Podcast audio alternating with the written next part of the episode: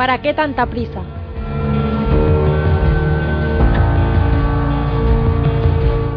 ¿Para qué tanta prisa? Preguntas siempre ante la premiante solicitud de esa voz que te llama en lo más profundo de tu alma. Solo Dios es la respuesta.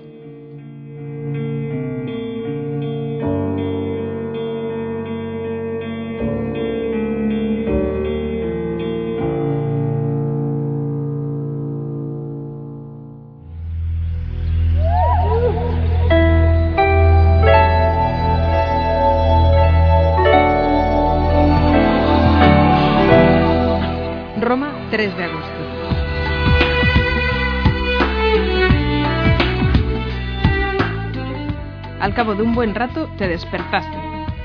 Sigue, sigue. Ya se ha acabado la película. ¿Qué tal si vamos a tomarnos un buen café italiano para reponer fuerzas? Te lo pido por favor porque no puedo más. Ya te veo. Vámonos.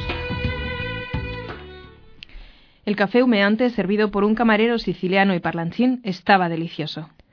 Te toca pagar, te volví a ganar las cartas. Ay, está bien, siempre ganas. Ya pago yo.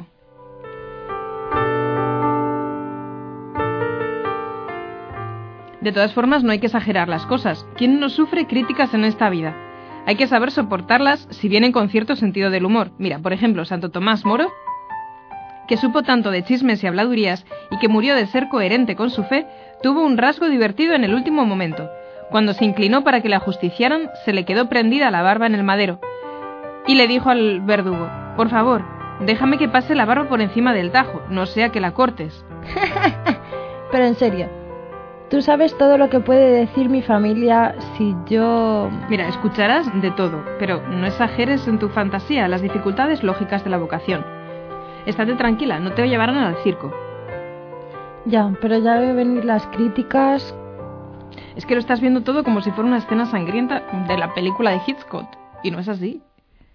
Ya, pero las murmuraciones en voz baja, las risitas, las frases de mis amigas.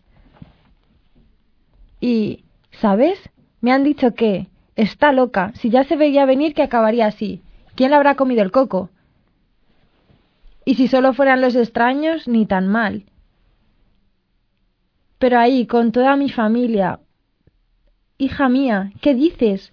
Y luego las lágrimas, las discusiones, entre unos y otros, opinando todos sobre lo que digo, los gritos, el puñetazo final de mi padre en la mesa del comedor. Nunca. Y mis hermanos. ¿Pero qué vas a hacernos? Y mi hermano pequeño. ¿Pero por qué dices eso? ¿Por qué están todos tan enfadados contigo? ¿Es que no nos quieres? No te preocupes, si no va a ser tan terrible. Tu imaginación te juega una mala pasada. Y en el caso de que sea como te lo imaginas, que lo dudo, porque tu familia es firmemente cristiana, sabes que tarde o temprano se arreglará todo. La mesa del comedor, además, es de madera fuerte, pero tu alma todavía no. Y eso es lo que tienes miedo. Tienes miedo porque estás tan preocupada de lo que piensen todos de ti. Y además, te importa demasiado tu imagen. Si por mí fuera ya me habría decidido. Pero ¿qué van a decir mis padres, mi familia, mis amigos? Ya sabes, empiezan las críticas y las murmuraciones, y no puedo más. Si te sinceraras contigo misma, verías que no son las grandes persecuciones las que te echan para atrás en el seguimiento de Cristo, sino son esos pequeños comentarios de la criada chismosa en torno al fuego. Si los grandes periódicos del país te difaman, si te llevan a los altos tribunales, si te arrastran hasta el circo, lucharías quizá con ferocidad de tigre, pero no. Lo único que tienes que soportar son esas risitas en el pasillo. Y por eso, ante esas risas, tiemblas como uno de esos gatos que merodean por estos foros. Te sucede como aquel científico que viajó hasta el interior de la selva tropical. Pernoctó en una casa con las ventanas abiertas sin protección alguna, aunque había animales por todas partes. Se extrañó, pero le dijeron que no se preocupara porque rodeaba su cama un tupido mosquitero. Más tarde, a la hora del sueño, lo comprendió. En la selva, como en la vida cotidiana, los peligros más acuciantes no son las grandes fieras, que tantas veces como a Tarantín de Tarascón nos acechan solo en nuestras fantasías, sino los pequeños mosquitos, los respetos humanos. Los respetos humanos, ese es tu gran enemigo. A veces considero que unos pocos enemigos de Dios, de su iglesia, viven del miedo de muchos buenos, y me lleno de vergüenza. Sí, más temibles que esas grandes contradicciones que ahora te imaginas en tu vida futura son esos arañazos de tu vida presente, ese que dirán, ese que pensarán de mí. Y todo eso te aparta de Dios. Ese sí que es un ejército formidable de gatos que pueden hacer peligrar, con sus maullidos, el edificio de tu entrega. Pero ¿y si dicen que... Que digan lo que quieran.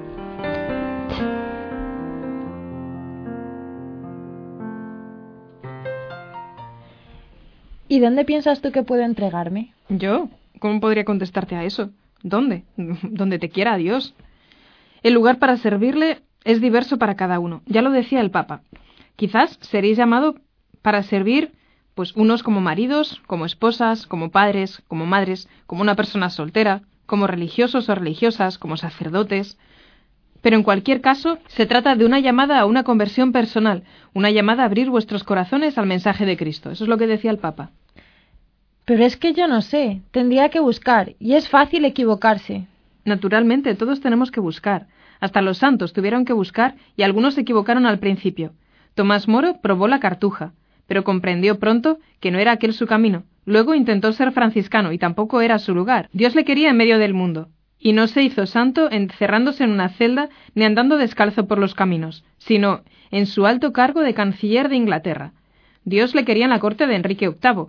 Aquel fue su lugar de su santificación. Pero ese cambio.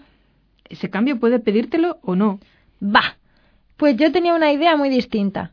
Eso me sorprende. Pensaba que para entregarse plenamente a Dios se necesitaba siempre marcharse. No. Marcharse del propio país como Dios pide a los misioneros no es siempre necesario. Es lo excepcional. Lo que es siempre necesario es marcharse de uno mismo, huir de la propia comodidad, del egoísmo, que atenaza y ciega. Lo normal será que no te pida un cambio de circunstancias, sino que te entregues en el mismo paisaje de siempre, en el trabajo de todos los días. En ese caso, en ese caso te entregarás a Dios y todo a tu alrededor seguirá siendo aparentemente lo mismo. Lo decisivo habrá ocurrido en tu propia alma.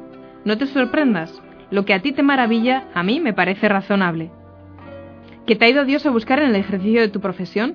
Así buscó a los primeros, a Pedro, a Andrés, a Juan, a Santiago, junto a las redes, a Mateo sentado en el banco de los recaudadores, y asómbrate, a Pablo en su afán de acabar con la semilla de los cristianos.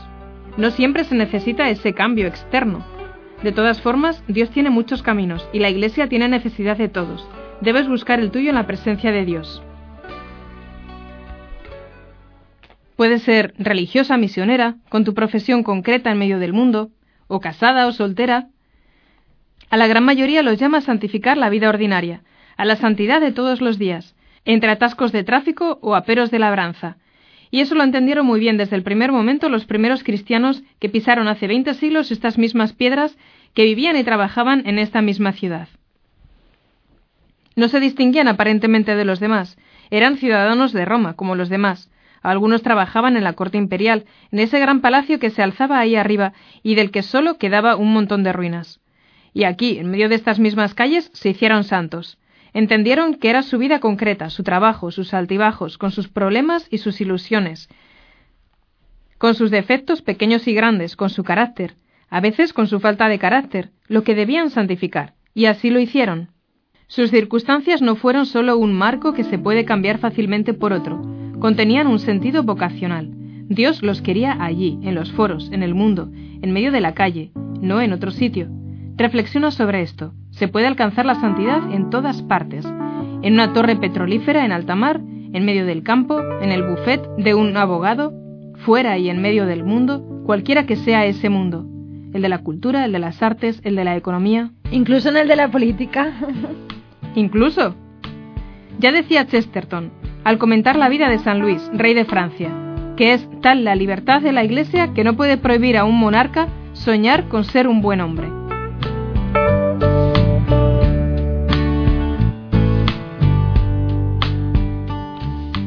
Al caer la tarde fuimos a dar una vuelta por la Piazza Navona. Buscamos una iglesia para hacer un rato de oración y llegamos a San Luis de los Franceses. Estuvimos rezando junto al sagrario. Al terminar, te enseñé la vocación de San Mateo. Oye, mira, fíjate en este cuadro. Es la vocación de San Mateo. Vamos a ver si adivinamos entre los dos personajes que hay cuál es el apóstol. ¿Ese joven del fondo con la cabeza inclinada sobre las monedas? ¿O ese otro, mayor, que mira a Jesús como diciéndole ¿y por qué yo? Debe ser el mayor, ¿no? Seguramente. Y tú dices lo mismo que él. ¿Por qué yo?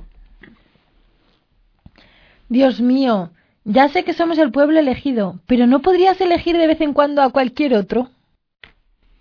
Tu actitud me recuerda a la del pobre lechero. Sabes que Dios te llama, pero te asusta la respuesta. Pero, ¿por qué no mira a ese? Es más inteligente, más bueno, más piadoso que yo.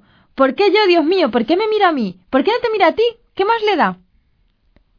¿No podría elegirle a él? Bah, en cualquier caso, me da igual. ¿Por qué no puede elegir a cualquier otro? ¿Por qué entre millones y millones de personas precisamente tiene que mirarme a mí? Es una pregunta sin respuesta, forma parte del Mysterium Caritatis, del insondable designio amoroso de la salvación. Don y gracia, recuerda el Papa. Dependen de la soberana libertad del poder divino y en su realidad plena escapa a nuestra comprensión. No tenemos que exigirle explicaciones al dador de todos los bienes. ¿Por qué me hiciste esto? ¿Pero por qué yo? ¿Por qué tú? No te lo preguntes más y confía en él. Cuando llama, busca los instrumentos necesarios y les concede las gracias oportunas, y no al revés. No son gracias necesarias ni los instrumentos más oportunos. Este pensamiento, si te lleva a la humildad y al abandono de los brazos de su voluntad, te dará la paz. Pero es que hay muchísimas personas que valen mucho más que yo. No te preocupes por tu falta de cualidades personales, basta con que luches reciamente por ser humilde.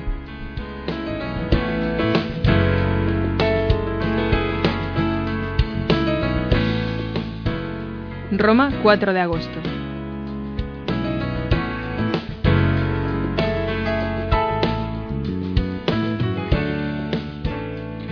Ic congesta yacet quaeris siturba piorum corpora santorum retinent venerandas sepulcra sublimes animas rapuit civi regia coeli. ¡Ey, mira, mira, mira lo que dice aquí! Deja, deja, déjame que te lo traduzca, por favor. Eh, aquí reposa. Estábamos en las catacumbas de San Calixto y tenía cierta prisa porque acabaras pronto de traducir aquella inscripción. Nos estábamos alejando peligrosamente del grupo de irlandeses con los que habíamos entrado, y el guía nos había dicho que no nos separáramos. Aquí reposa los cuerpos de los santos con gesta. ¿Qué significa con gesta? Sublimes ánimas. No te impacientes, no te impacientes, espera. Con gesta. No había modo de sacarte de allí y ya me veía dando gritos de socorro por las catacumbas, buscando la salida a ciegas. Ya lo tengo, ya lo tengo.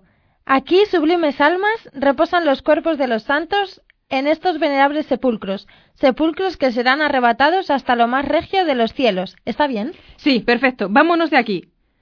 Decididamente no tienes ni idea de latín. Cruzábamos uno de los puentes del Tíber en dirección al castelo de Santa Ángela. Es que no tengo la formación necesaria. Necesitaría formarme durante unos años con más profundidad y recoger una mayor información sobre el camino por el que Dios me lleva. Bueno, eso que dices parece razonable. Si no encubriera un cierto miedo que me parece que no quieres comprometerte. Por la noche volvimos a jugar a las cartas. ¡Ja! Te gané. Es sorprendente, pero siempre me ganas.